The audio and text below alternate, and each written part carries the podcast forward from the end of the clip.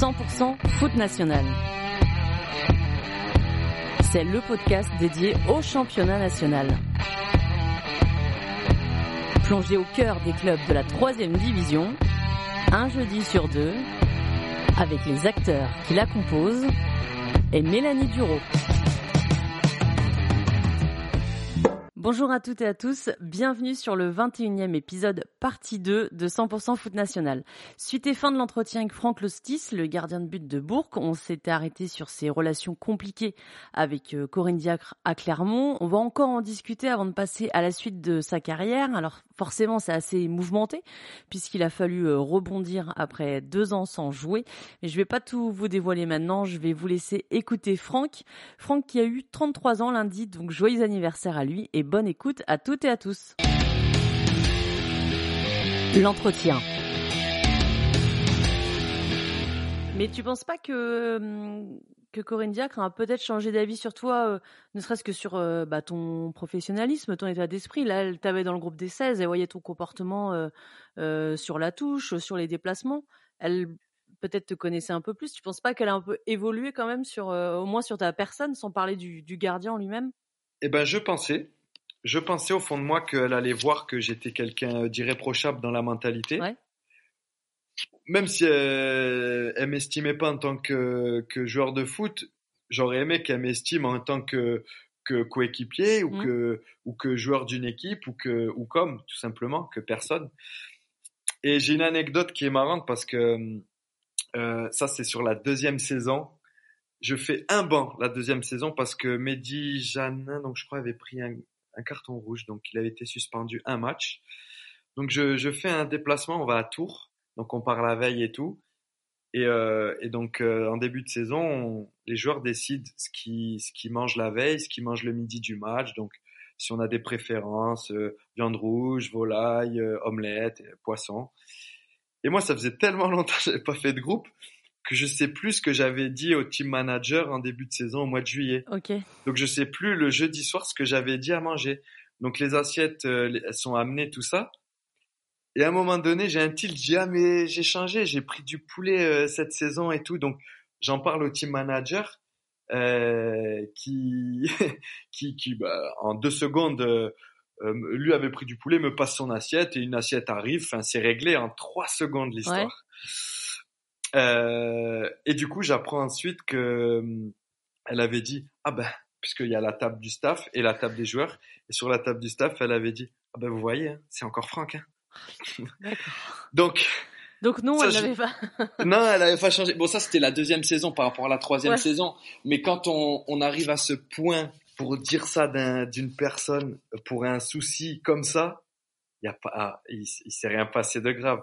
Et le lendemain midi, le groupe vivait bien à table, ça rigolait, ça rigolait souvent, tout ça. Donc tout le monde y allait de cette petite blague et tout. Donc euh, à un moment donné, on rigole tous et tout. Donc il y en a un qui surenchérit, ça blague, tac tac. Moi je surenchéris, ça rigole, ça surenchérit. Et la coach, elle aimait pas tout ça. Elle ah oui? aimait pas, non, elle aimait pas tout ça. Elle estimait que quand ça rigolait trop et tout, on sortait du cadre, du sérieux en fait. Mais le midi d'un match, s'il y a bien un moment où on peut encore rigoler et être relax, c'est bien à midi, sachant qu'on joue à 20h le soir. Oui, oui, carrément. Et surtout, on n'était pas là à monter sur les tables, on, on blaguait entre nous. Et donc, euh, au moment où moi, je, je, dis quelque chose et que ça fait rigoler tout ça, euh, elle dit, ah ben vous voyez, comme je vous ai dit hier, c'est encore Franck. Et ça, ça, ça m'est revenu, on m'a raconté ça et, c'est une source sûre qui me l'a raconté et j'ai dit bah c'est dommage d'en arriver là. Ça, mais elle avait, elle avait un problème avec toi parce que là eh, c'est un peu personnel quand même. oui, mais le truc, le truc c'est que il y avait d'autres joueurs qui étaient mis de côté et c'était pareil avec eux. C'est juste que moi là j'étais dans les 16 ce, ce déplacement là parce qu'elle avait pas le choix et que ben du coup euh, les joueurs qu'elle voulait pas ils étaient à la maison mais moi elle m'a pris par la force des choses. Donc peut-être qu'il y a eu d'autres épisodes comme ça avec des joueurs qu'elle avait été obligée de prendre. Voilà. D'accord. Donc euh, des fois à domicile, elle prenait 18 joueurs et euh, elle mettait euh, par exemple un joueur de 30-32 ans en tribune. Donc euh, ça, encore une fois, c'est un choix. Mais mmh. dans un management, on peut en discuter avec le joueur de, de 30 ans, lui dire écoute, est-ce que je te mets en tribune ou alors je te laisse à la maison et je mets plutôt un jeune en tribune? Enfin, pour moi, c'est des choses hyper importantes pour avoir, euh, pour garder son joueur euh, au quotidien, à fond, au taquet. Là, le, joueur, il apprend à midi ou à 17h, il a 30, 30 ans, 32 ans, qu'il est 18e. Parce qu'elle précisait bien 17e et 18e. Donc, s'il y avait un souci à l'échauffement, le gars qui était 18e, ben, il, il passait 17e. Ouais, ouais. Donc, pour tuer les joueurs, je trouve qu'il n'y a pas pire. C'est des trucs tout bêtes. Et donc, c'est pour ça, moi, c'était un exemple par rapport à moi, cette histoire-là du repas. Mais je me suis dit, là, c'est dommage. Il y en avait d'autres, quoi. Il y en avait je pense, je pense, je pense, mais ça me regarde pas et, et c'est, pas grave aujourd'hui, mais c'est dommage euh, que, qu'elle se soit attardée à des, des, des, trucs comme ça parce que, honnêtement, on avait un bon groupe et personne n'a jamais, euh, a jamais euh, fait n'importe quoi et à tout le monde, tous les joueurs ont toujours tout respecté et c'est dommage. Bon, en tout cas, je pense que tu ne gardes pas un souvenir impérissable euh, du management de Corinne Diacre. Hein. C'est euh, c'est peut-être la pire que tu as eue dans ta carrière là-dessus, sur la relation avec les joueurs. Hein. Je ne parle pas des compétences tactiques et, et autres, mais sur la, la, gestion humaine, on va dire. Oui, franchement, parce que footballistiquement, en trois ans, elle a maintenu trois fois le club. Mmh C'était l'objectif elle a rempli en trois ans ses, ses objectifs sportifs. Donc, il euh, n'y a aucun souci sur ça. Elle a fait ses choix, euh, c'est la coach, c'est elle qui décide, il n'y a aucun problème. Mais sur le management, en fait, ce, que, ce qui ressort aujourd'hui, mais j'ai la sensation que, que ça n'a pas changé depuis, euh, depuis qu'elle est passée à Clermont, en fait. Ouais. J'ai la sensation que elle s'est pas dit, bon, peut-être que ça, il faut que je lâche un peu de l'est, que je sois un peu plus un peu plus comme si euh, j'ai l'impression que bah, moi je l'ai eu de 2014 à 2017 aujourd'hui on est en 2023 et ce qui ressort aujourd'hui de joueurs comme Wendy Renard Amandine Henry c'est quand même les top joueuses mondiales. Enfin je pense qu'elles ont du crédit en tant que joueuses du crédit en tant que, que personne que femme c'est des personnalités en France quand même. Bien sûr. Donc elles sont tout à fait crédibles dans ce qu'elles disent et euh, et, ça ça ça rejoint ce que nous on a vécu à l'époque, mais quasiment mot pour mot. bah oui, oui, c'est pour ça que je me doute que t'es pas surpris. Mais toi, t'as as, eu envie d'en parler, enfin, quand tu étais à Clermont, ou tu ou tu l'as pas fait parce que tu voulais pas que ça embête aussi tes coéquipiers. Euh... Mmh. Quand je dis en parler, c'est à, la presse, hein, faire fuiter un peu que c'est compliqué avec Corinne Diacre. Bah, j'ai jamais eu l'occasion. Et moi, j'allais pas, euh, moi, de mon propre chef, euh, appeler des journalistes pour euh, balancer euh, des voilà mon histoire là de veille de match, euh, dire que c'est encore franc, que ça intéresse personne en soi. C'est une anecdote comme ça quand on discute entre entre entre nous quoi. C'est rigolo en soi, c'est c'est marrant. Mais et c'est plus tard, c'est avant la Coupe du Monde euh, féminine que je te dise pas de bêtises en 2020 ou 2019, je sais plus. Euh, dans 2018, non 2019. C'était ouais, 2019. Et ben du coup, euh, son management avait déjà été un petit peu remis en question après, euh, bah, pendant la Coupe du Monde. Et euh, j'avais été sollicité par quelques quelques journaux, quelques magazines. Il y avait le New York Times. Ah oui. ouais, la, la branche française qui m'avait contacté. Il y avait, je crois, Femme Actuelle un magazine féminin qui m'avait contacté parce que du coup il faisait un article sur sur Corinne Jack donc ils voulaient des ils, ils m'avaient pas appelé que moi mais ils avaient euh, voulu euh, euh, avoir deux trois deux trois interventions de de joueurs qu'elle a eu à Clermont. Et bien sûr ils ont appelé les, les joueurs qui avec qui ça s'était pas bien passé. Même si ils en avaient contacté je sais plus quel journal des joueurs parce que Corinne Jack aussi a, a fait progresser et a relancé des joueurs comme Gaëtan Laborde Adrien Hunou, Famara Diédiou. C'est pour ça que euh, moi, j'ai la lucidité aussi de voir qu'il y a eu des choses qui ont été bien faites. Ça, faut pas l'oublier. Mais dans le management, c'est vrai que ceux sur qui elle comptait pas, c'était délicat. Et même certains qui jouaient trouvaient ça ultra délicat parfois. Mais bon.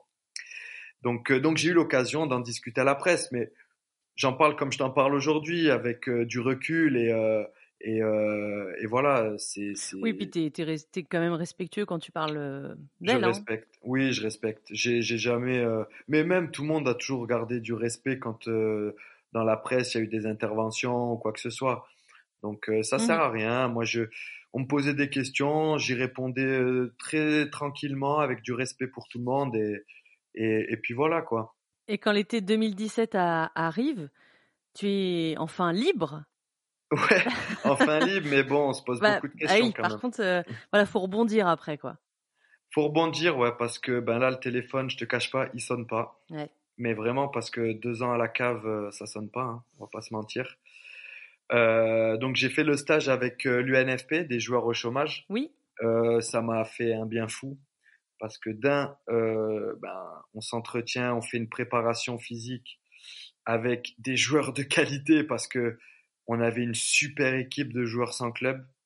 Euh, on a gagné des équipes de Ligue 1 en prépa. Euh, ah oui, quand on même. avait vraiment, ouais, ouais. Euh, c'était que de la prépa encore. Hein, les mmh équipes étaient pas rodées, mais on avait vraiment une bonne équipe, une bonne mentalité. Ben là, on arrive, on est tous dans le même bateau. Hein. Il n'y a pas de, il a pas de concurrence. Et ils font tout pour que les joueurs soient mis dans les meilleures conditions, qu'ils soient le plus épanouis, qu'ils soient prêts physiquement, qu'ils fassent des bons matchs amicaux et voilà, donc dès que des joueurs avaient des essais à faire, tac, ils partaient, ils pouvaient revenir après leur essai s'ils avaient besoin encore. C'était très très sérieux, il y a eu beaucoup de sérieux de la part des joueurs parce qu'il y avait un staff avec euh, des retours vidéo, un ostéo, euh, deux kinés, des équipements, enfin... Comme une vraie équipe de foot en fait on était comme une équipe de foot en stage. Ouais, ok. Vraiment, euh, un lieu de vie, c'était à Lys, au sud de Paris. Mmh hôtel super, des conditions optimales.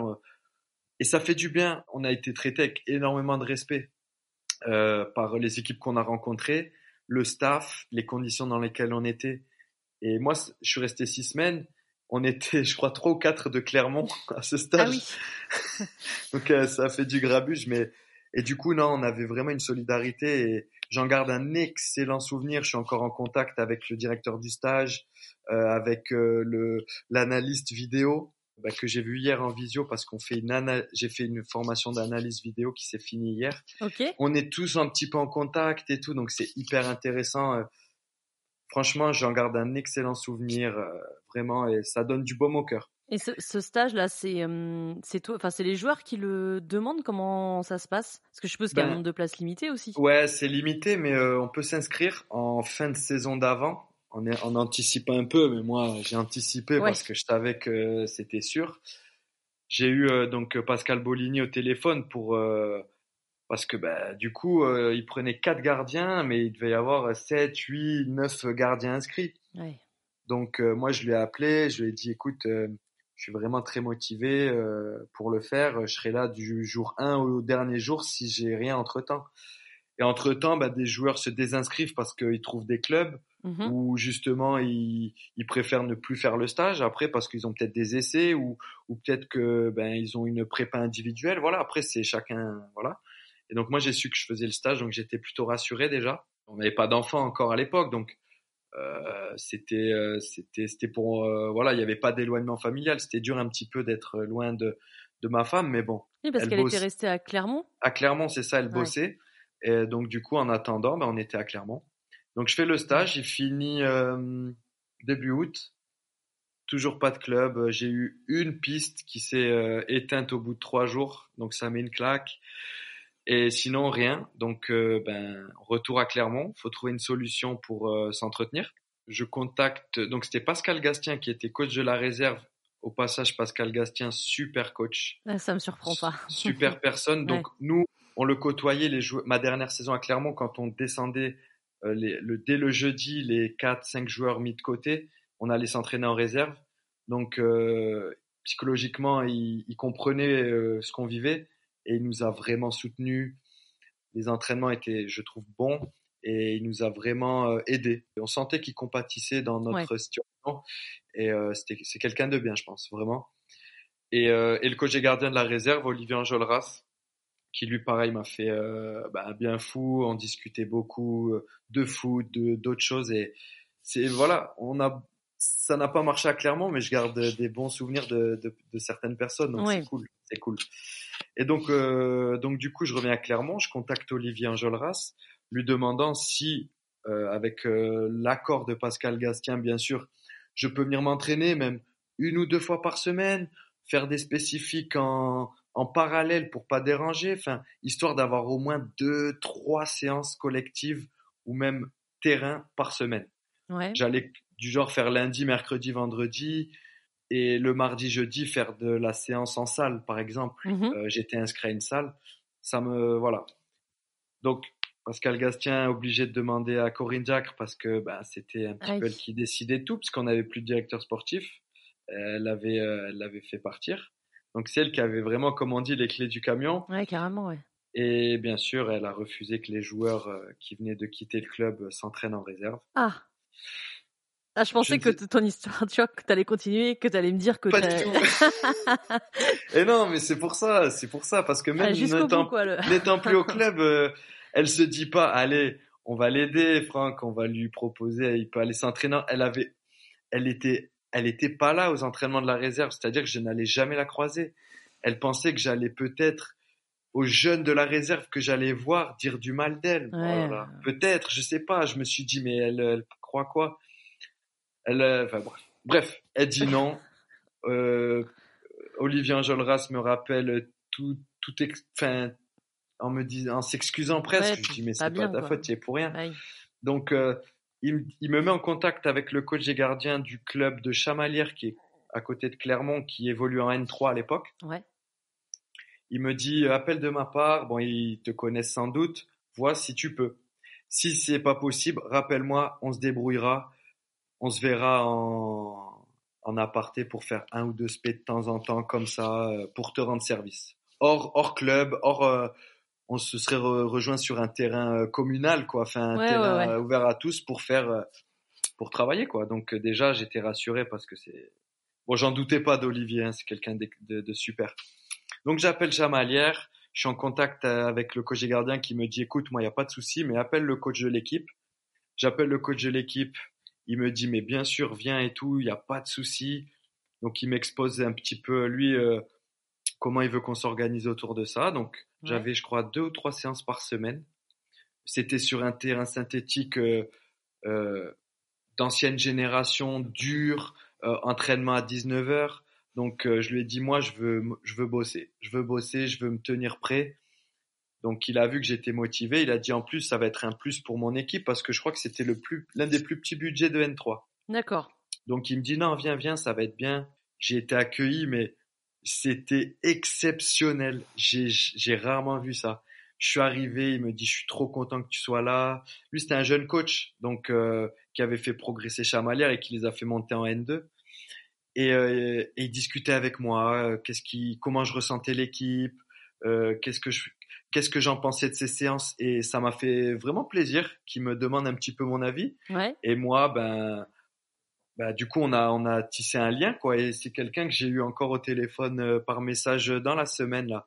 On s'entend très bien, on se donne des nouvelles tout le temps et tout. Parce que c'est des gens qui, à un moment donné, m'ont, m'ont aidé, tout simplement. Et pour pas dire sortir de la merde, quoi. Parce que j'aurais fait quoi? J'aurais fait que de la muscu pendant tout le mois d'août. Ça, ça a aucun sens. Donc j'avais plaisir. en plus à Chamalère, il y avait des, des anciens qui étaient en équipe euh, réserve à Clermont, des jeunes, souvent qui qui euh, qui étaient pas gardés par Clermont, qui allaient euh, se relancer à, Chamalières. Donc j'avais deux trois personnes que je connaissais, donc c'était super sympa de les retrouver parce que c'est des bons gars. Et du coup, bah, pendant trois semaines, un mois, j'ai pris du plaisir. J'ai pris du plaisir à, à m'entraîner avec avec des joueurs qui qui avaient beaucoup de recul, très motivés, très investis malgré leur journée de travail. C'est ça qui m'a le plus euh, époustouflé. Les mecs, ils avaient leur journée de travail, ils arrivent à 18h30, motivés, séance de deux heures, euh, ils étaient exigeants. Euh, j'ai adoré, j'ai adoré. Sincèrement, ça m'a fait du bien. Et donc je fais trois semaines, un mois avec eux. Mais tu fais que des entraînements avec eux eh oui, j'étais juste là pour m'entretenir. J'étais inscrit au chômage et, et en gros, je m'entretenais avec eux euh, pour, euh, pour garder un rythme. Bien sûr, on avait mis en place le fait que moi, je veux pas déranger la préparation du match. Ils jouaient le samedi, donc euh, peut-être lundi, mardi, mercredi, quoi. Mmh. Pour qu'ensuite, ben, ils mettent en place son équipe et voilà, quoi. Donc, en plus, le gardien qui jouait, on se connaissait par pote interposé, donc lui, il savait que j'étais là pour m'entretenir. Euh, donc on discutait, on bossait, on, voilà, donc il y avait une super entente. Euh, et du coup, je suis les résultats de Chamalière avec euh, une grande attention parce que c'est un club. il y avait des, bénévoles qui venaient voir les entraînements et du coup, des fois, ils venaient discuter avec moi. Allez, avant l'entraînement, après l'entraînement, on, on, se, on se boit un coup, tu viens, on, on se boit une bière au clubhouse. Et moi, ça, c'est des trucs que j'adore. Ils savaient que j'avais besoin de leur aide et, ils m'ont tendu la main. Et, et encore aujourd'hui, j'ai énormément de respect pour, euh, pour ce club, vraiment. Ok, mais en tout cas, toi, euh, t'es pas resté finalement si longtemps que ça là-bas? Ben non, parce que, parce que début septembre, je reçois un coup de fil. Euh, c'était le matin, il était vers 9h, 9h et quelques. Et bon, ben, moi, je, je, me permettais, euh, sans me lever à midi, mais je me permettais de me lever à, entre 9h et 10h le matin, tranquille, quoi, parce que ben, j'avais ma routine où j'allais à la salle de, à la salle de muscu faire euh, du cardio, de la salle à 11h, midi, tranquillement. Je rentrais, je mangeais, et ensuite j'avais, ben, lundi, mardi, mercredi, la séance euh, début de soirée à Chamalières. Donc, donc du coup, j'avais cette routine-là, comme ça. Et j'allume mon téléphone et je vois un appel en absence, un message, et c'était le coach du Puy Foot qui m'avait appelé pour euh, savoir si j'étais toujours libre. Et là, mon sang il fait qu'un tour, je rappelle, dans la minute, dans la minute. Euh, en plus, en étant clairement, j'avais eu écho que le Puy, euh, euh bah, comme c'est pas loin, euh, c'était un club fiable, bien, bien organisé, bien structuré, avec le projet de de monter en national et de, de s'implanter, quoi, tout simplement. Euh, voilà. En plus, euh, j'ai à l'époque euh, j'ai un de mes meilleurs amis qui s'est installé au puits parce qu'il a suivi sa compagne euh, un an et demi de ça avant. Donc je savais qu'en allant donc, potentiellement déjà une j'avais un de mes meilleurs amis sur place. donc donc voilà, il m'appelle, je rappelle. entre le jeudi et le samedi matin, on était tombé d'accord. Et le lundi, je me souviens le samedi matin, il me dit bon ok, tout est ok arrive lundi, arrive juste avant 11h parce qu'il y a la photo d'équipe. voilà. Donc euh, j'étais arrivé à temps et, et voilà, c'était parti pour, euh, pour une nouvelle aventure. Donc euh, en plus, comme je te disais, j'avais un ami, un ami à moi qui vivait depuis un an. Donc j'arrivais avec déjà quelqu'un qui m'accompagnait, on va dire, qui, qui me permettait de mmh. m'implanter tranquillement. Et puis voilà, j'avais, j'ai eu plaisir à retrouver un groupe où j'ai été accueilli au sein du club euh, magnifiquement. C'est un club euh, familial, euh, sans l'Auvergne, même à Clermont où, comme je te disais, ça s'est pas bien passé sportivement pour moi, mais j'en retiens des bons souvenirs parce que mm. j'avais rencontré des, des gens au sein du club qui m'ont qui m'ont toujours dit des mots sympas, les supporters des mots sympas et et même si bah j'étais au club sans être parce que j'étais très peu impliqué dans les matchs, j'avais toujours des gens qui étaient là et qui, qui, avaient toujours un mot sympa. Et dans les bureaux, quand j'avais besoin de quelque chose, euh, les choses étaient faites euh, nickel. Enfin, très bon souvenir. Donc l'Auvergne, la mentalité confirmée au puits avec une super mentalité. Je suis arrivé euh, super bien accueilli et j'ai pris mes marques de suite et je suis arrivé. J'avais les dents, elles touchaient le, le parquet. Hein. tu m'étonnes. on était en N2 du coup. Donc ouais, et ça, c'était pas trop difficile de passer euh, de la Ligue 2 à la N2, alors toi en plus tu avais connu le, national? Bah, Tu sais, euh, au début de, chômage, tu te dis, bon, on va, on va essayer de rebondir en national, tu vois. Un championnat qu'on connaît bien en plus, tu vois, donc tu dis. Et, mais tout en respectant le N2, parce que tu vois des matchs de N2 maintenant, c'est le national d'il y a 10 ans, d'il y a, 8, mm. de, il y a 7-8 ans. Et en signant au puits, j'ai été agréablement surpris. Je savais que c'était un bon niveau, mais je me suis dit ah ouais, euh, des équipes n'ont rien à envier à des équipes de nationales, donc euh, et même dans l'organisation. Et au fur et à mesure du, du bah, de l'intersaison, euh, tu te dis, euh, tu ouvres tes, tes possibilités tout simplement. Ouais. moi, je suis quelqu'un, je pense, d'assez humble, donc je me suis jamais fermé la porte N2.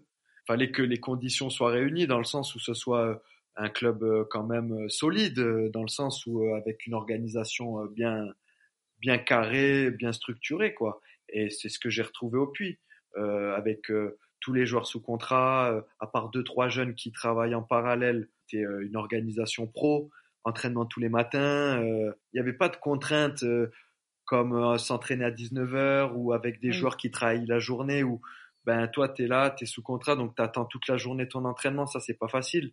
Mmh ben non, le N2 ça existe quasiment plus ça quasiment tous les clubs de N2 fonctionnent comme ça maintenant. Donc c'est un niveau qui est qui, s'est développé mais à une allure folle. Et je suis arrivé vraiment avec la mentalité de revanche, quoi.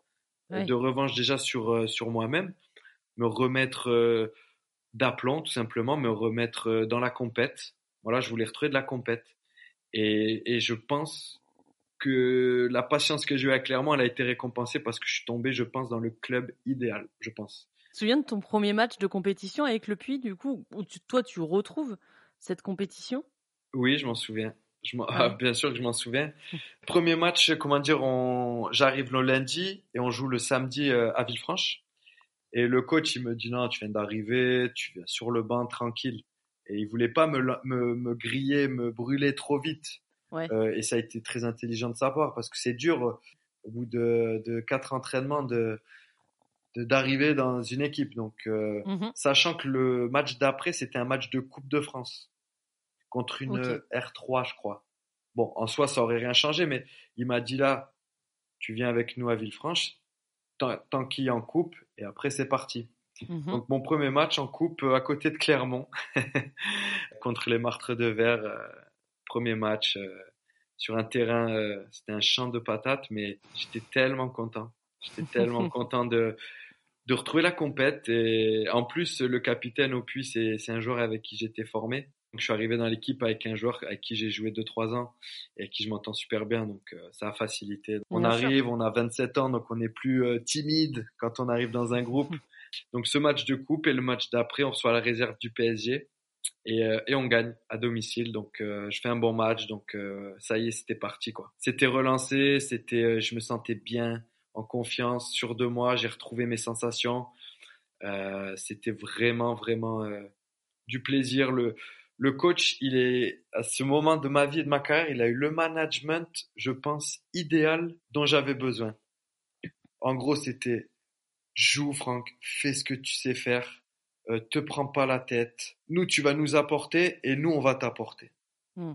Donc, je signe un an. C'est moi qui avais fait la demande de signer un an pour pas euh, me retrouver bloqué dans les deux sens. C'est-à-dire, si j'éclate tout et que j'ai des opportunités, bah, l'idée c'était de repartir au niveau supérieur. Euh, vraiment purement de, de sur une réflexion individuelle là, hein. mmh voilà, mais avec l'accord du, du Puy Foot, hein, bien sûr.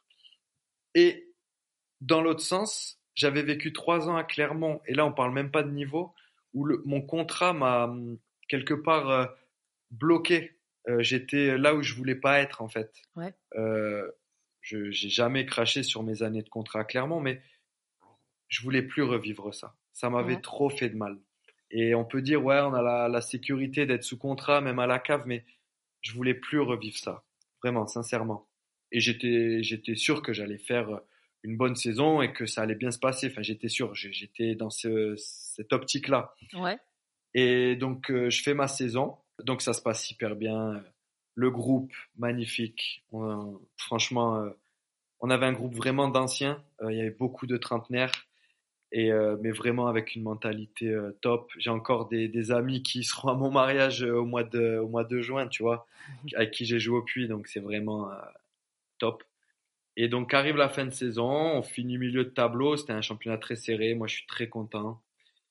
Et le club, il me dit, eh, Franck, euh, on sait que tu es sollicité, mais nous, on veut pas se retrouver lésé quoi dans l'histoire. Donc, euh, en gros, on te laisse jusqu'au 10 juin. Ils étaient d'accord sur la propos et tout qu'ils m'avaient faite et tout, que, à laquelle j'avais répondu. Ils, ils, eux, ils savaient que si je partais, c'était pour aller au-dessus. Mmh et j'avais été clair dès le début. Et ils, m'avaient donné leur parole. C'était pas écrit quelque part, mais ils avaient donné leur parole et, et j'avais confiance en eux.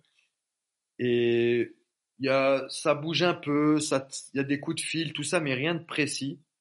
Rien de très concret. Rien de très concret. C'était ouais, mais faut voir. Il y a même un club euh, en national, je dirais pas le nom par respect, qui m'a proposé un match d'essai euh, avec que des joueurs qu'ils avaient appelé pour faire des matchs d'essai.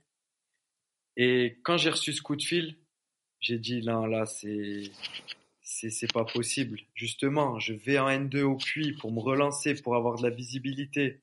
C'est soit ils sont intéressés, soit ils sont pas intéressés. Je vais pas venir faire trois heures de route pour faire un match à 18 heures euh, avec que des gars à laisser 22 joueurs à laisser et attendre voir si ça les intéresse. Enfin, ouais, c'est clair. C'est trop délicat. Imagine, je me blesse. Je fais quoi? C'est clair. J'ai dit non, non. Euh, on partait avec ma femme en vacances en Thaïlande.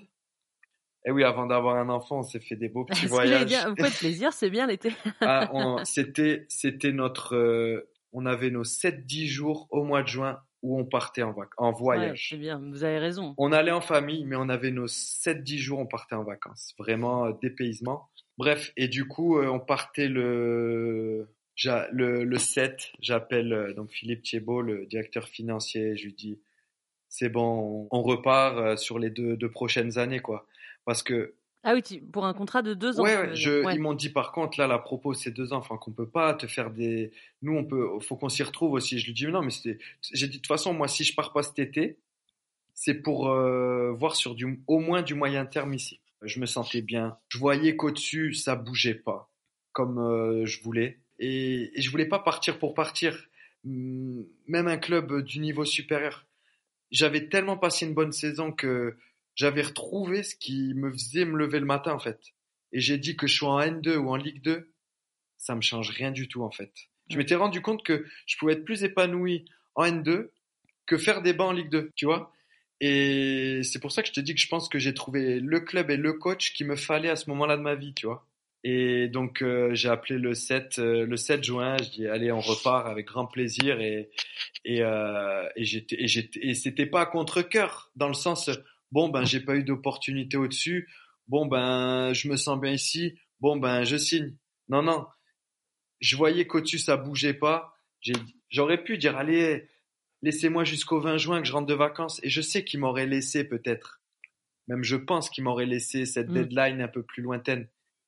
Mais j'ai trop de respect, en fait, pour ce club qui m'a relancé et qui a des ambitions aussi j'ai dit non. Je, oui, parce qu'il y avait quand même le projet de monter en national à ce moment-là. Exactement, exactement. Le, club mettait les moyens qu'il faut. Et, je sais qu'il m'aurait, il m'aurait laissé une, deadline supplémentaire. Mais je, me, je, me, suis dit non, je peux pas, euh, moi, jouer avec le, les nerfs du club. Et, mm. et non, non, moi, je me sentais trop bien pour euh, vouloir une deadline supplémentaire. J'ai dit allez, on repart. Et j'étais super content. Super content. Et la saison se passe très bien. La saison se passe très bien puisqu'on monte en plus. Donc, euh, on avait un groupe qui avait été très peu changé, qui avait été euh, ben, renforcé, on va dire, avec ben, du coup une ossature de la saison d'avant où moi je me régalais. Donc, je retrouvais mes, mes, mes gars, mes coéquipiers avec qui ça se mhm. passait bien et ça avait été agrémenté de, de, de, de joueurs un peu plus jeunes, mais de qualité et ça, ça a fait un une osmose euh, magnifique. J'ai passé une saison, honnêtement, euh, exceptionnelle. Sportivement, hors du foot. En plus, euh, bah là, ça faisait quelques années, on vivait ensemble avec ma femme, donc elle avait retrouvé un boulot qui lui convenait. Il y avait tout qui allait bien cette saison, vraiment. C'est une petite ville le Puy, donc pour aller à l'entraînement, je passais tous les jours devant bah, le café du centre-ville, quoi. Mm-hmm. Et il y avait toujours un joueur de l'équipe qui est originaire de Perpignan, et lui, c'est quelqu'un qui est pas casanier, donc il fallait toujours, quitte à glander entre guillemets, il glandait sur euh, sur la terrasse du café, à boire un café ou deux et et voilà, à discuter avec les gens et tout. Donc à chaque fois, je partais en avance.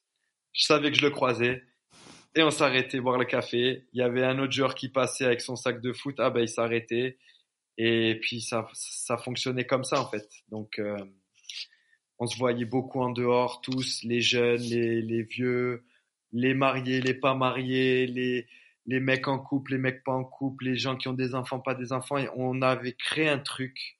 Il y a, on était vraiment toujours tous ensemble et c'était top. Il y avait tout pour monter en fait.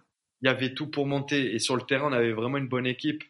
Euh, le club avait fait euh, deux, trois bons coups au niveau recrutement, dont Jim Alevina qui joue en Ligue 1 clairement maintenant. Ah oui, oui. Et lui, il vient de N3, de Bayonne, comme ça, à l'essai. Il fait euh, une demi-heure de match à l'essai avec nous. Le lendemain matin, le, le contrat, il était signé. Ah, ah je savais pas qu'il était passé par euh, par le puits. Bah, moi, je l'ai connu qu'à Clermont, en fait. Eh ben, je te garantis que au bout de six mois au puits, euh, tous les tous les mois, il y avait Pascal Gastien en tribune hein, au puits. Hein, je te le garantis. Hein. Gastien ou un autre, hein, mais il est arrivé chez nous. J'ai dit, mais qu'est-ce que tu fais là?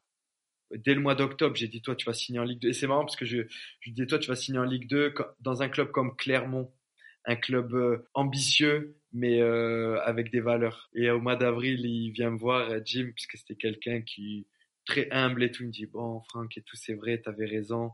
Ça fait quelques temps, il y a Clermont et tout. J'ai dit t'as vu, mais je, je suis pas bête, hein. Je suis pas bête. tellement il était fort, les, les matchs, il, il libérait notre attaquant parce que il y avait toujours deux trois joueurs sur lui. Tellement il, mmh.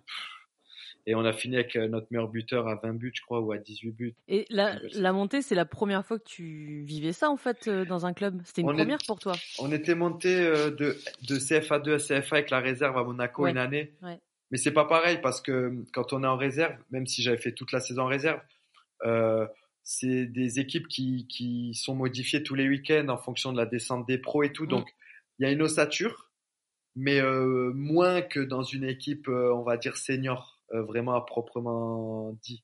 Donc euh, là, vraiment, euh, en plus, on monte sur le dernier match de la saison où il faut qu'on gagne, on le gagne, tu vois. C'était c'était marrant et c'est que des bons souvenirs. Finalement, c'était plutôt aussi pas mal d'avoir signé deux ans puisque tu sais que bah tu vas faire la saison en nationale. J'avais signé deux ans plus un en cas de montée en plus. Donc en montant, il me restait deux ans encore. Ah, donc moi j'étais hyper hyper hyper content, tu vois, parce que c'est le, le plus un, il s'était euh, débloqué euh, automatiquement et moi j'étais content, j'étais super content. Donc euh, on, on, on, prépare la saison nationale et tout. Et euh, bon, après, elle se passe pas comme on veut. Euh, il y a eu pas mal de changements dans l'équipe et tout. Et, euh, et puis au moment où on revient bien, où on arrive à, à reprendre des points, à gagner des matchs importants, on se retrouve un point de retard sur le premier non relégable le 12 mars. Ouais. Et, je sais ce qui arrive après. Et tu sais ce qui arrive. et, oui. Donc arrêt des matchs. Et, et, et, nous, la petite histoire dans notre situation, c'est d'autant plus frustrant parce que on devait recevoir euh, l'équipe qui était un point devant nous. On ah devait les recevoir. Euh, voilà, en cas de victoire, on les dépassait. Ou même en cas de match nul, on restait au contact, tu vois. Donc euh, à, à 9 matchs de la fin. Donc autant te dire, il restait 27 points à prendre. Autant te dire que même en perdant ce match, rien n'était fait, tu vois. Mais bon, ils auraient arrêté les matchs. et ouais, tout s'arrête quoi. Voilà, tout s'arrête. Tout s'arrête à ce moment-là. Au début, on ne sait pas si on va reprendre, donc on espère, on y croit. Et plus ça avance, et plus euh, c'est délicat. Puis on apprend que que, que bah, les quatre derniers sont condamnés, donc euh, c'était horrible. C'était horrible parce que on s'est senti vraiment lésé dans le sens où on avait vraiment euh, à neuf matchs de la fin notre mot à dire quoi. En plus, on restait sur des bonnes performances, on avait gagné des concurrents directs. Et c'est frustrant parce que le club il a tout fait euh, pour en arriver là et le club il a tout fait pour euh, bah, qu'il n'y ait pas de descente ou alors qu'il y ait un système où les équipes ne soient pas lésées parce qu'un match il n'est pas fini à neuf matchs de la fin quoi. Bien sûr. Et ils ont fait un dossier comme quoi euh, les équipes qui étaient relégables à neuf matchs de la fin c'était pas forcément celle qu'il était en fin de saison. Ils avaient monté des dossiers sur les années précédentes. Enfin, ils avaient fait tout ce qu'il faut et et là et là, ben la Fédé, euh, la Fédé, je leur en veux quoi. Pour pas dire Noël Le Grette quoi, parce que c'est quand même lui qui décide, je pense. Oui oui Mais oui, puis je crois que c'était plutôt assumé de sa part en plus. Je pense, ouais, et, et c'est pas c'est pas bien. Moi, je trouve que c'est pas bien parce que c'est ils ont condamné des équipes. Heureusement que Le Puy c'est un club euh, c'est un club euh, stable, fiable, euh, avec un président qui qui a la tête sur les épaules et le club il s'en est remis. Mais tu vois Béziers, ben ils ont coulé quoi. Ouais. Enfin, ils ont coulé, mais ils se retrouvent en N3, tu vois. Il y a le un club Amiens qui aussi a aidé. Ah bah oui. Oui, oui, ben eux, du coup, de Ligue 1 à, Ligue 2. À Ligue 2, oui, c'est moins, effectivement, moins impressionnant que Béziers, quoi, mais. Euh... Ouais, tu vois, et même tu prends le Gazélec d'Ajaccio. Gazélec, Ajaccio, ouais. Voilà, ils ont fait l'année en N2 après, et après, là, le club, je sais pas s'il est pas en redressement, donc c'est des, c'est des, c'est des choix qui, qui impactent trop. Euh, à neuf matchs de la fin, pour moi, il fallait geler les compètes. Mmh mais parce que c'est frustrant pour les, les clubs qui sont premiers de N2, je le comprends tout à fait mais il aurait fallu peut-être faire euh, une poule de, de national à, à, à 22 équipes, tant pis, tant pis. Oui, oui. Et, et, quitte à faire de, six descentes l'année d'après. c'est pas grave si on l'aurait accepté parce qu'il aurait fallu rééquilibrer. Mais au moins, on repart sur une, une un pied d'égalité. Et l'année d'après, ben, tu es dans les six derniers, ben, c'est pas, c'est, pas que c'est pas grave, mais c'est le jeu, c'est mhm. logique. Tu as 22 équipes, tu vas pas en faire que descendre 4, c'est logique. Donc c'est pour ça. 22 ou 24 équipes, on se serait... les clubs étaient pas contre ça. Mais après, quand tu, tu vois euh, que c'est euh, quatre ou cinq personnes qui ont décidé le COMEX, c'est vrai que c'est ça, c'est embêtant parce que ça a condamné trop de clubs. Ça a condamné trop de clubs et heureusement un club comme le Puy, il s'en sort toujours parce que c'est un club bien bien géré. Mais c'est délicat, c'est trop délicat. Une descente, ça impacte énormément dans le sens où euh, tu as tous les joueurs qui partent. Mhm. Financièrement, le club il prend un coup. Donc euh, il y a peut-être euh, des, des, des rentrées d'argent qui ne seront plus. Donc c'est pour ça que ça impacte. Pour moi, c'est une décision qui, qui était anti-foot. Mais c'est mon avis. Hein. Et, et, je pense que j'aurais été dans une équipe qui n'était pas relégable, j'aurais pensé la même chose. Ouais. C'est là en tout cas que toi que tu, tu rebondis à Orléans. Enfin, eh tu ben, rebondis. Tu... descends pas en fait en, en N2, tu suis pas, euh, tu fais pas ta dernière année de contrat finalement avec le. Voilà. Du coup, il me restait malgré tout un an de contrat malgré la descente. Et, et c'est là où, où j'en reviens au fait que le Puy, c'est un club euh, où je me suis, j'ai pris énormément de plaisir parce que c'est un club fiable. Et du coup, ben, j'ai, j'ai, euh, j'ai, j'ai Orléans qui me contacte. Donc, euh, j'étais hyper intéressé parce qu'il venait de descendre de Ligue 2. Donc, c'est, oui. c'est un club pro euh, qui, qui, qui a le statut pro, qui, bah, qui, qui, est super bien structuré avec des conditions euh, top quoi c'est un club euh, voilà c'est un club euh, de Ligue 2 hein, on va pas on va pas mhm. se mentir hein, c'est la vérité et c'est là où le puits a été bah, remarquable encore une fois euh, ils m'ont dit bah oui on a on avait notre accord moral qui datait de trois ans en arrière et qui était toujours d'actualité et qui a aucun moment été remis en question et et donc moi eux la condition c'était en gros si tu nous quittes c'est pas pour aller euh, dans un autre club de N2 quoi. Mhm. L'idée c'était ça. Nous on te libère si vraiment euh, voilà comme tu nous as toujours dit tu retrouves le dessus. Donc moi quand j'ai eu Orléans euh, bah, naturellement le Puy Foot a dit mais Franck jamais de la vie on te retient c'est on est très content pour toi très content pour toi. Et en plus le, le directeur sportif enfin le recruteur de, de, de Orléans connaît très bien le directeur sportif du Puy. Donc du coup bah, ça facilite encore plus les, les choses. Et, et ça s'est fait très rapidement. Et, et, euh, et voilà donc, euh, voilà très satisfait quoi. Orléans, il te, il te contacte ou il contacte ton agent, c'est, c'est euh, pendant les mois là de où on est encore coincé euh, avril, mai ou ça arrive l'été comme euh, Non, là c'est arrive parce que Orléans eux aussi étaient tenus par le fait d'être maintenus ou pas en Ligue 2. Oui. Ouais. Euh, donc eux, ils avaient deux stratégies, euh, donc stratégie Ligue 2 ou stratégie nationale. Donc c'était dur pour eux de s'organiser. Donc ils m'ont contacté juste avant que, mais juste juste avant qu'ils soient euh, définitivement euh, condamnés à descendre. Euh, donc du coup, moi, ils m'avaient contacté avec l'hypothèse d'être numéro 2 en Ligue 2 s'ils se maintenaient parce qu'ils avaient Alexandre Letellier qui mhm. lui restait en cas de Ligue 2. C'était contractuel. Et eux, il leur fallait un gardien qui accepte d'être numéro 2 en Ligue 2, mais si ça descend, de jouer en national. Et moi, ça m'intéressait aussi, parce que ben, comme je te disais, c'est un club du dessus, et, et, et voilà, c'est des clubs où tu as envie d'aller, tu as 30 ans et tout. Euh, voilà, c'est un beau projet, quoi. C'était un beau projet, vraiment. Donc euh, ça se fait, que je te dise pas de bêtises, euh, ouais, largement avant de partir en vacances, parce que c'était une année où il y avait pas trop de vacances, parce qu'on a été un peu confiné et tout, tu vois. Donc euh, c'était c'était un peu étrange cette année-là. Fin mai, début juin, ça se fait. On était encore au puits, ma femme a bossé encore. Et voilà, donc euh, hyper content de de rejoindre de rejoindre Orléans. Donc une fois, ça s'est fait tôt, encore une fois. Ouais, ça c'est cool. Et du coup, bah tu peux t'organiser, tu peux. Euh, donc nous, on n'était pas partis en vacances, on était resté on était resté au puits parce que bah tout était fermé, pas de vacances, vacances annulées et tout. Donc j'étais, on était au puits encore et du coup, bah on a pu préparer tranquillement le, départ, quoi.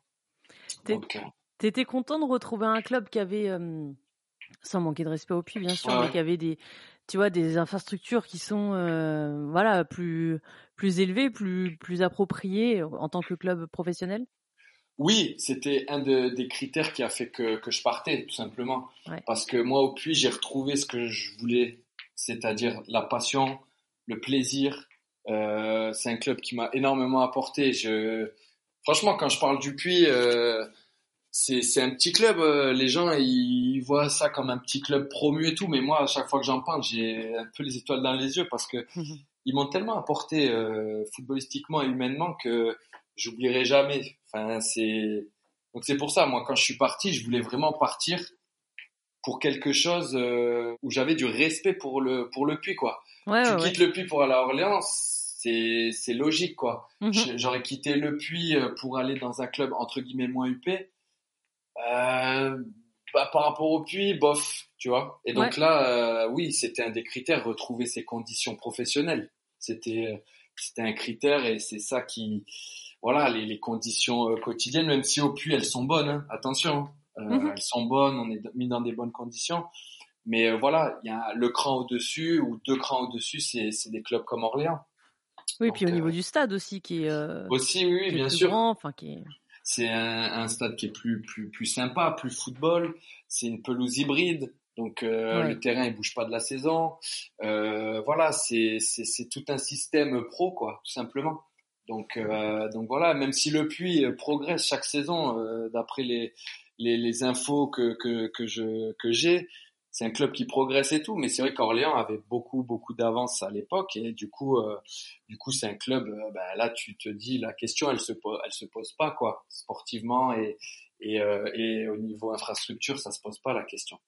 Et eux en plus, je, enfin je suppose, mais avaient l'ambition de remonter tout de suite en Ligue 2. Oui, c'est l'idée, c'était l'objectif. malheureusement, on n'y est pas arrivé parce que c'est un championnat hyper délicat, hyper homogène. Euh, c'est c'est dur, ouais. C'est difficile. C'est vraiment, bah, moi je le connais bien ce championnat. Maintenant, c'est un championnat vraiment difficile à, tous les étages. Et euh, la première année, on a on, est mal parti. Après, on a fait une bonne euh, fin de saison et on a loupé un ou deux matchs qui auraient pu nous faire basculer dans les trois premiers. Ouais n'est pas passé loin du truc. Après, euh, voilà, c'est le foot. Hein. Il y avait des équipes qui qui qui, qui bagarraient, qui bataillaient, donc c'était toujours difficile. Et malheureusement, on n'est pas arrivé dans les deux ans à, à remplir l'objectif. Et toi, tu as toujours été titulaire là-bas? Oui. Là, il n'y avait pas de. T'étais gardien numéro un et c'est resté comme ça, quoi. Oui, oui, tout à fait. Ouais. Orléans, c'est un, un bon souvenir? Très bon souvenir. Vraiment très bon souvenir. Moi, comme je t'ai dit, quand je vais dans un nouveau club, une nouvelle ville, je suis curieux, je suis attentif à ce qui peut se passer. Donc, je trouve du plaisir euh, dans, dans le quotidien. Et voilà, moi, Orléans, c'est une ville où j'ai pris beaucoup de plaisir. C'est une grande ville. Mon fils est né là-bas, donc mmh. euh, j'aurais toujours une attache. On a rencontré des, des super personnes. Euh, hors foot, également, comme je te disais, grâce au boulot de ma femme. Dans l'équipe, il y avait une, les deux saisons, il y avait une ambiance de fou. C'était vraiment vraiment top. Euh, c'était le plaisir de retrouver euh, les, les gars de l'équipe. Quoi, on avait vraiment vraiment une bonne mentalité. Et là, quand on se retrouve sur les terrains, parce qu'on est partis quasiment tous, ben on se remémore les souvenirs et on rigole quoi, parce mhm. qu'on a vraiment passé une bonne année. Et puis c'est un club qui est bien structuré, bien organisé. En tant que joueur pro, on manquait de rien et on avait plaisir à, à évoluer, euh, à évoluer au club. T'es arrivé en fin de contrat cet été? Oui, c'est ça. Voilà, j'avais signé deux ans euh, plus une année en cas de montée. Et euh, malheureusement, on n'est pas monté. Et euh, donc, bah, du coup, arrive le, la fin de contrat. Donc, on a on a discuté un petit peu. le club était en train de s'organiser pour avoir la dérogation d'une année supplémentaire pro. Oui. Donc ils allaient la voir, donc ça, ça allait se, se faire. Et puis les, négociations pour la prolongation ont un petit peu traîné, ont un petit peu capoté, on va dire. On n'est pas forcément tombé d'accord. Donc du coup, ça, je te parle, c'était, euh, on va dire, aux alentours de mars-avril, donc c'était hyper tôt, tu vois. En plus, entre-temps, en janvier, on a vu le, le, souci, notre président avait subi un attentat au Dakar en janvier 2022, donc euh, on était déjà en train de commencer un peu à discuter de la potentielle prolongation. Euh, moi, même de moi-même, euh, il y avait d'autres choses à gérer. Euh, j'ai laissé couler jusqu'au mars-avril, quoi, parce qu'il y avait aucun intérêt. Le président subit un attentat, en plus c'est c'est c'est quelque chose d'horrible, quoi. Là, l'aspect, mon, mon mon cas, il passait, il passe, il était pas du tout prioritaire dans dans la gestion du club, donc j'ai laissé un petit peu couler euh, par, euh, bah, par respect pour le président tout simplement parce qu'en plus quelqu'un que j'apprécie beaucoup c'est un bon président qui soutient ses joueurs et tout donc c'est voilà j'étais on a été attristé hein, par cette nouvelle et donc là on est très heureux que, que, que, le président ait bien récupéré et que en fin de saison, on l'a vu à un repas avec des partenaires et ça nous a fait super plaisir, franchement. Mm. Donc très rassuré. Euh, les, les, négociations, euh, bah, n'aboutissent pas comme euh, le club est pas. Moi, je suis pas très satisfait. Le club non plus. On n'arrive pas trop à s'entendre. Et puis, et puis du coup, entre temps, j'ai bah, j'ai Bourque qui me contacte via le coach. Mm-hmm et via Alain Pocha. Et du coup, euh, le discours euh, du coach me convainc quasiment de suite. Ça a fait tilt, quoi, hein, que dans ma tête. J'étais super emballé. Euh, de très bons échos du, du club, des infrastructures. Voilà, c'est comme, comme Orléans un petit peu. C'est des clubs qui ont connu la Ligue 2, mm. qui sont bien gérés, bien structurés, avec des infrastructures pro, tout simplement. Donc, on sait où on met les pieds et ça, ça c'était important. Du coup, le discours du, du coach et du président m'ont m'ont convaincu. Et voilà, donc, euh, donc j'avais une deadline à Orléans euh, pour donner ma réponse. Pas respecter cette deadline entre guillemets. Les négociations se sont stoppées, mais moi déjà je, je discutais avec, euh, avec Bourg et, et mon choix intime au fond de moi s'était fait quoi. Et voilà, donc mais ça après c'était début juin, ça, hein, c'était mi-juin maximum, donc mhm. donc voilà, c'était assez tôt encore. Début juin, voilà, t'es t'es réglé t'es réglé, donc euh, c'est important parce que bah, maintenant on a un petit garçon et tout, donc euh, les choix ils sont importants. On peut pas s'amuser à attendre, à attendre quoi que ce soit, et sachant que on a eu un, on a un projet qui nous est présenté, qui nous plaît, qui nous emballe. Donc euh, moi, je suis quelqu'un de simple. Moi, ça m'emballait, ça me plaisait, ben j'ai foncé quoi. Est-ce que c'est compliqué euh, parce que là depuis euh, on s'est vu à Bourg, là on se parle 15 jours plus tard et entre-temps euh, Alain Pocha est parti. C'est compliqué quand c'est l'entraîneur qui t'a qui t'a parlé du projet et qui qui travaille avec toi au quotidien ensuite pendant quelques mois et là voilà ça, se termine entre lui et Bourg, c'est difficile? Ben voilà, après c'est malheureusement ça fait partie du foot. C'est des, des, choses qui arrivent euh, souvent, toutes les saisons, à tous les niveaux. Euh, là, en plus, euh, avec le championnat à six descentes, c'est un championnat qui est hyper serré, donc hyper tendu. Mm. Il, faut des, il faut des points, il faut des résultats. Et on était euh, là sur une phase où on n'avançait pas trop. Voilà, le, le, le, président a fait un choix et nous, en tant que joueurs, euh, il faut, il faut vite se switcher entre guillemets et euh, continuer à bosser pour euh, pour la fin de saison.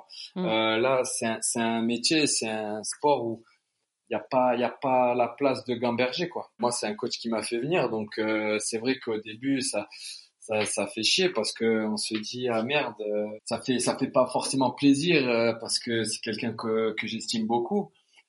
Après, voilà, le choix il a été fait, il faut vite switcher et, et, continuer à bosser parce que nous on est joueurs, on est là pour euh, pour tout donner sur le terrain pour le club. Quand euh, on a le, le, le, blason du, du FBVP, bah, c'est pour euh, pour le représenter, peu importe qui tu as en coach en soi. Ouais, c'est ça l'essence même du bah, du foot quoi. On représente le club et il faut il faut continuer quoi. Le boulot qu'on fait quoi. Ouais ouais complètement ouais. Là, tu, on en avait parlé la dernière fois. As... Toi, tu as 32 ans. Euh, est-ce que tu sens que tu progresses encore? Ou est-ce que c'est plus euh, voilà, sur des petits détails? Ou est-ce que tu sens que tu as encore une, une marge de progression? À 32 ans Je ne me rends pas compte en fait. Euh, j'ai l'impression que pour les joueurs de champ, à 32 ans, c'est on commence plutôt à, à, régresser, on va dire, alors que les gardiens, peut-être plus à se bonifier avec l'expérience, mais c'est peut-être une idée complètement reçue que j'ai. Hein. Bah, moi, je, je pense qu'on peut progresser à tout âge.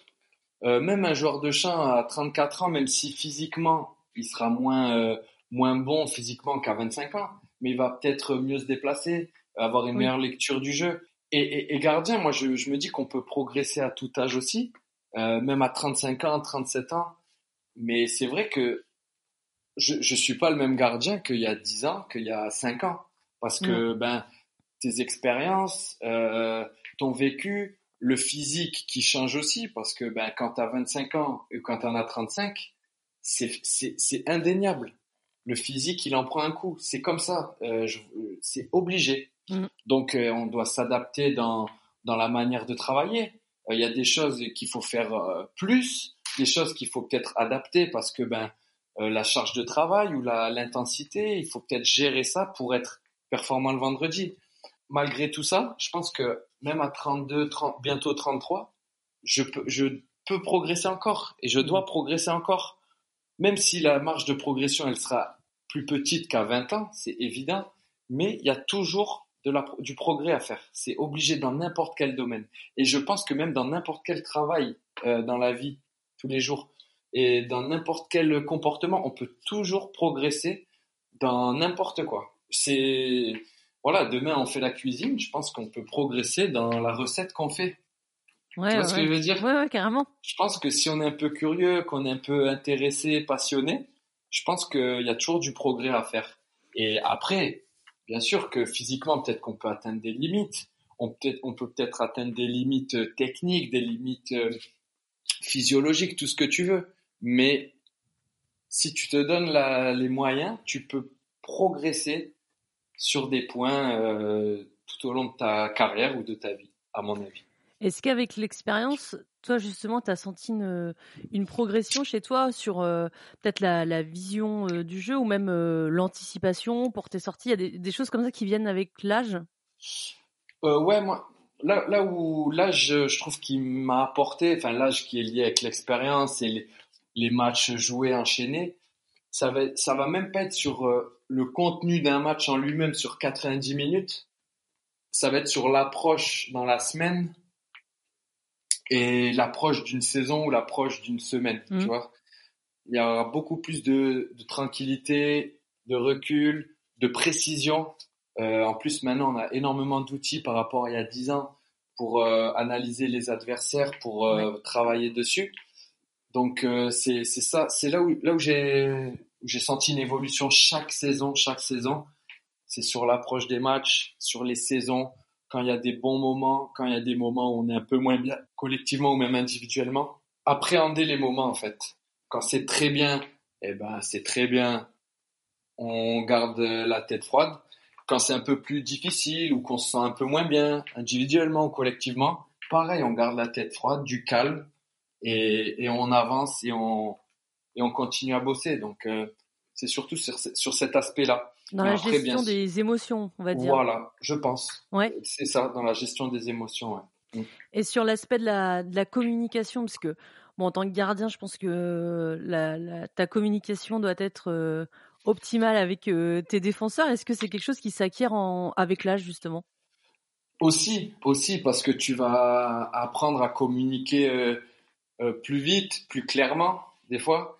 Mhm. Et, et, aussi, euh, comme tu auras progressé dans ton analyse, ben peut-être qu'il y a des infos qui vont être hyper importantes à donner, que tu vas donner et que tu donnais peut-être pas avant, et des infos ben que tu vas plus donner parce qu'elles ont pas trop d'intérêt, même si je pense qu'une info elle est importante à donner, mais quand tu communiques, il faut surtout pas que le joueur il t'entende plus en fait.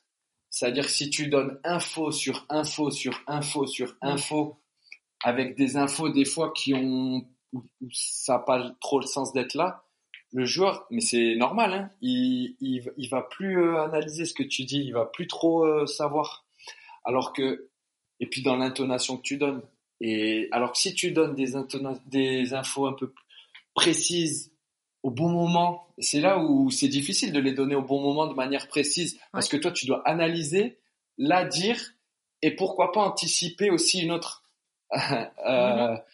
donc c'est ça. Et c'est vrai qu'au fur et à mesure des années, tu progresses. Et des fois, euh, si en face de toi, tu as un défenseur qui a, qui a 34 ans ou voilà, qui a aussi beaucoup d'expérience, il y a des trucs, t'as pas besoin de lui dire. Et aussi, il faut connaître euh, les gars avec qui tu joues aussi.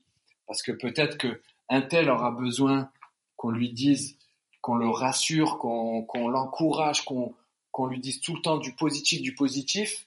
Et il y aura peut-être un joueur, il n'aura pas besoin de ça. Il aura besoin juste des infos qu'on lui donne précises, euh, etc. Tu vois. Donc c'est vrai que la communication, ben, au fur et à mesure des années, tu arrives à, à, un peu plus la, je pense, la maîtriser. Et sur euh, sur les matchs justement, euh, alors des fois il se passe pas grand chose pour les gardiens, des fois vous êtes peu sollicités.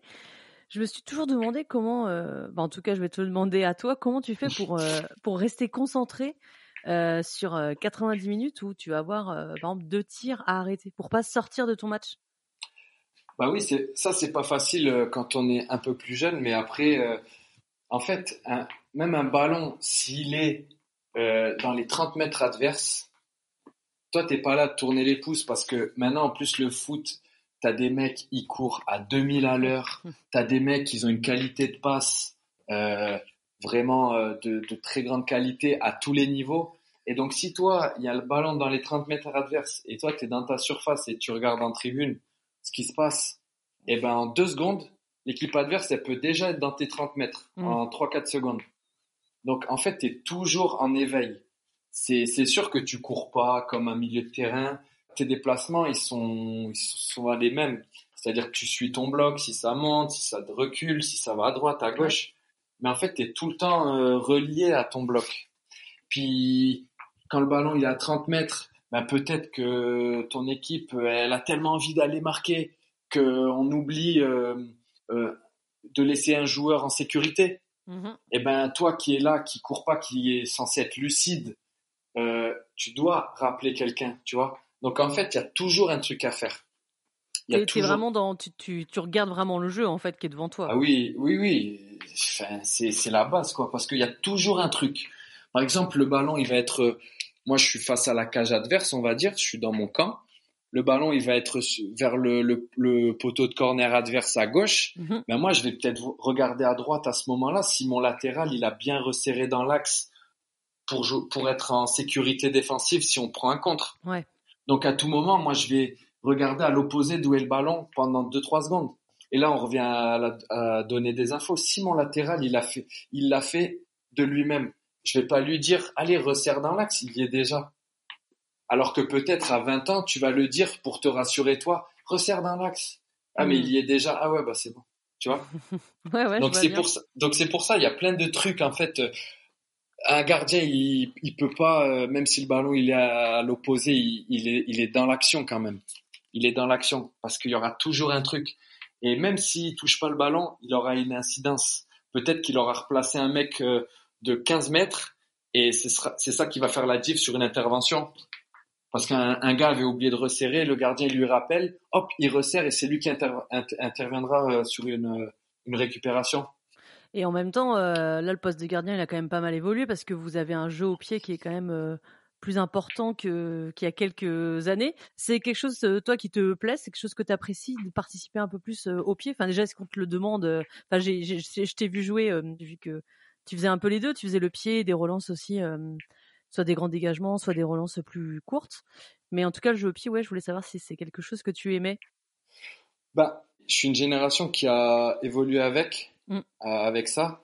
Mais après, c'est vrai que de base, euh, dans ma formation, c'est pas comme aujourd'hui où les gardiens vraiment, ils sont, euh, on leur apprend à être vraiment impliqués dans la relance courte et tout. Et le truc, c'est que moi, je sais que comme je dis souvent, euh, c'est important qu'un gardien participe, il puisse être là euh, si besoin pour euh, soulager. Mais après, c'est là où il faut que hum, le gardien il arrive à trouver l'équilibre entre le risque et l'apport qu'il aura. voilà, moi je sais que je suis pas un numéro 10. Voilà, je suis pas, je suis pas un meneur de jeu. je sais faire un contrôle passe, tout ça. Il n'y a pas de souci, je vais participer quand je peux et tout. Mais euh, faut pas oublier que nous, on n'a pas de filet de protection. Derrière, c'est la cage, tu vois.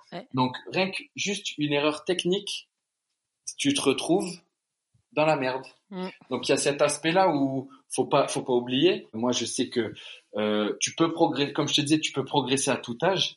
Mais attention de, de savoir euh, où t'en es à cet instant. Est-ce que tu es capable, toi, en tant que gardien, euh, claquer une passe dans l'intervalle euh, en une touche de balle avec euh, deux trois mecs qui te pressent?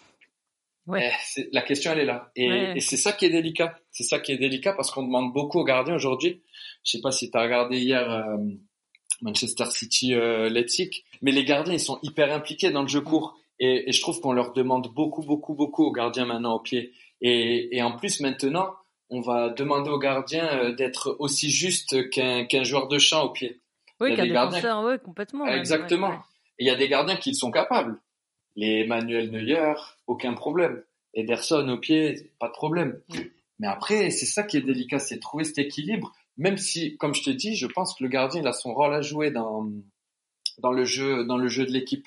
mais il faut trouver cet équilibre euh, quand c'est le bon moment, quand c'est pas le bon moment, et c'est ça qui est, qui est pas facile, qui est pas facile parce que des fois il y a peut-être une passe dans l'intervalle qui va être jouable, mais toi en tant que gardien tu l'as pas vu, donc tu vas faire un jeu long. Donc euh, il faut que on arrive, euh, l'équipe arrive à être présente au duel et au deuxième ballon. Donc c'est pour ça, c'est c'est c'est c'est pas facile quand t'es gardien le jeu au pied parce que il y a tellement de, de, de possibilités je cours, je long, je mi-long maintenant. Oui, donc, complètement, euh, donc euh, mais c'est intéressant, c'est vraiment intéressant parce que des fois, un gardien sur euh, quelque chose de entre guillemets simple, il peut amorcer quelque chose de très intéressant pour l'équipe. C'est ça qui est intéressant. Et sur les entraînements, est-ce que pour justement progresser sur cet aspect-là, est-ce que tu participes à des aux, jeux collectifs, j'entends, mais pas dans les cages Oui, de, de temps en temps, ouais. En tout cas, tous les clubs que je fais, euh, tous les clubs que j'ai fait, euh, les, les, coachs aiment bien, surtout en début de semaine, incorporer les gardiens dans, dans, une séance au pied où on va faire de la conservation ou des jeux avec les pieds et après on va le jeu s'agrandir, mettre des cages et là on mettra les gants, mais sur une période donnée faire un peu jeu au pied. C'est intéressant parce que ça te permet d'avoir des déplacements différents et, et d'être encore plus exigeant sur euh, sur ta qualité technique, tu vois. Ouais ouais ouais. Et ça permet peut-être aussi d'être un peu moins peut-être répétitif sur les entraînements de gardien parce que j'ai toujours l'impression que sur un entraînement de, de gardien, ça peut être euh, bah ouais un peu répétitif, peut-être des fois un petit peu euh, ennuyeux, mais peut-être que peut-être que je me trompe, peut-être que toi euh, pas du tout, tu le vois pas comme ça. Non, moi j'ai eu la chance après clairement à Amiens, Amiens, Le Puy, Orléans et à Bourg, des coachs et gardiens qui amènent beaucoup de variété dans leurs séances. Donc en fait, avec Lucas aujourd'hui à Bourg, je sais pas si on a fait euh, une séance identique déjà. Il y, aura des séances qui vont se ressembler parce qu'il y a des thèmes et tout. Mais Lucas, il va toujours chercher à amener de la variété. À Orléans, pareil. Au Puy, pareil. Avec des styles différents chacun. Mais il y avait toujours de la variété. Donc en fait, euh, il n'y a pas le côté rébarbatif. Donc tu travailles les mêmes choses parce que y a, voilà, c'est la base, mais de manière différente et, et souvent euh, liée avec l'adversaire du week-end voilà, si c'est un adversaire qui a euh, un jeu peut-être un peu plus long, ben peut-être que nous on va travailler euh, cet aspect-là aussi. S'ils ont un mec qui frappe de 25 mètres plus que plus que d'autres équipes, et eh ben on va peut-être euh, l'envisager aussi. Tu vois, il y a, y a... c'est pour ça.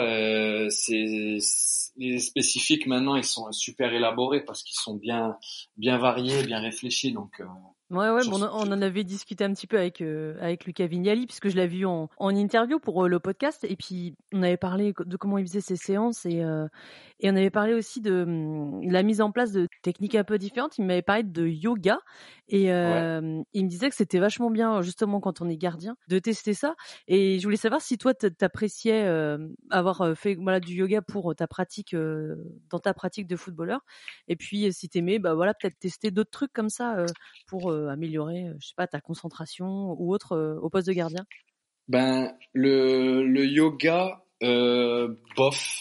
Ouais, c'est pas trop ton truc. Ouais. je suis pas, je suis pas un grand fan de base. Je vais plutôt être sur des trucs de relaxation. Ouais. Voilà, le, le yoga ou même le pilate, je suis pas un grand fan, mais voilà, c'est personnel. Hein. Ouais, ouais. Je dis pas n'importe pas. Hein. Peut-être que, et même sûrement des, des, des, des, gens, des joueurs ont besoin de, de ça aussi. Mais en tout cas, euh, moi, je vais plus euh, apprécier une séance de, de relaxation ou d'étirement euh, chez le kiné, de soins ou quoi, qu'une séance de yoga, par exemple. Mais, mais, après, comme il dit Lucas, c'est quelque chose qui peut être envisagé parce qu'il y a peut-être un, un, autre joueur qui va être intéressé, qui ça va lui apporter, tu vois. Il y a beaucoup aussi de, de prise en charge individuelle parce que tu, tu vas beau proposer quelque chose à un profil de joueur, ça va pas, ça va pas aller. Alors qu'à un autre joueur, ça va grave lui convenir et ça, ça va être euh, bénéfique pour tout le monde. Est-ce que à côté de, des entraînements, tu as un coach perso pour, euh, pour t'entraîner J'avais vu une fois un reportage sur Benjamin Lecomte qui faisait des, des séances euh, supplémentaires à, côté de, de, son entraînement, c'est quand il était à Lorient. Mais je sais pas si c'est quelque chose qui se fait déjà d'une beaucoup dans le foot et de deux beaucoup dans le national. moi non en tout cas. Ouais. moi c'est vrai que moi j'aime je, je bosse beaucoup, enfin, je, je, me donne à fond sur le terrain. Je fais tout pour être bien euh, physiquement, mentalement. Euh, j'ai à la maison, je fais attention à ce que je mange, mm. euh, mes plages de repos, tout ça. Mais voilà, je, quand je rentre chez moi, quand je, je sors de l'aspect foot, j'essaye de switcher, de pas penser foot H24. Ouais, ouais, ouais. Je veux avoir toujours cette fraîcheur un petit peu mentale. Ben, je vais chercher mon, mon fils à la crèche à 16 heures. Ben là, je suis dans mon rôle de papa. Mm. Je suis dans mon rôle où voilà, je, je, je, je joue avec lui, je m'occupe de lui, on passe un bon moment. Et voilà, après, c'est sûr que on, au fond nous, on est foutage 24. Le, je fais attention à ce que je mange, que je me couche pas tard pour euh, dormir. Voilà, il y a des choses pour moi importantes à suivre. Mais euh, moi, j'aime bien quand je rentre chez moi, euh, passer à autre chose mentalement pour garder cette fraîcheur, euh, pour pas être usé euh, dans la saison trop tôt, quoi. Ouais, ouais. Et en parlant de, de fraîcheur, est-ce que tu t'es fixé une, une, date limite d'âge? Non, non, non, non. Franchement, je me suis toujours interdit. Ouais. Parce qu'il n'y a pas de vérité. On sait jamais ce qui peut arriver dans un sens comme dans l'autre. Moi, je j'écoute mon corps, j'écoute ma tête. Tant que j'ai la détermination, que le corps y suit, je continuerai à jouer. Voilà, sincèrement, euh, c'est un trop beau métier pour euh, pour arrêter euh, tant qu'on peut et tant qu'on veut surtout. Ouais. Et moi, tant que je pourrais et que je voudrais, que le corps et la tête y suivront, je continuerai. Voilà, je me suis toujours fixé ça et ça bouge pas. Eh ben sur euh, ces six heures et demie d'entretien que nous avons ensemble, je vais te laisser sur euh, ces belles paroles. Merci. ah ouais, moi je suis une pipelette. Hein. Quand je suis passionné, je suis une pipelette. oui, puis moi aussi, donc c'est donc c'est bien, euh, mais c'était c'était super intéressant. En tout cas, j'ai appris plein de choses et puis ton parcours est aussi intéressant puis atypique mine de rien de passer des, des, champs de tomates à, à l'AS Monaco, à la réserve de Clermont, au Puy, puis voilà aujourd'hui à Bourg, c'était c'était passionnant à entendre des hauts et des bas, comme dans la vie. C'est, c'est, il faut toujours rester euh, tranquille quand ça va, quand ça va moins bien. Il faut garder le même, euh, le, la même attitude. Euh, ça, ça paye toujours, à mon avis. Donc. Ouais, et puis t'as as su bien rebondir, donc. ouais, il faut. Donc important. ça a payé pour toi, c'est une bonne chose. Merci beaucoup, Franck. Merci Mélanie, merci beaucoup. À bientôt. À bientôt, au revoir. Merci à toutes et à tous d'avoir écouté ce podcast. Si vous avez aimé cet épisode, le meilleur moyen de me soutenir, c'est tout simplement d'en parler autour de vous. Je vous invite aussi à me mettre une note de 5 étoiles sur Apple Podcast. Comme ça, ça va rendre 100% foot national plus visible et ça va me permettre de le faire découvrir au plus grand nombre. Vous pouvez aussi me suivre sur Instagram et Twitter pour échanger avec moi, avoir accès à des photos et des vidéos de mes pérégrinations autour des stades du National. À très vite pour un nouvel épisode de 100% foot national.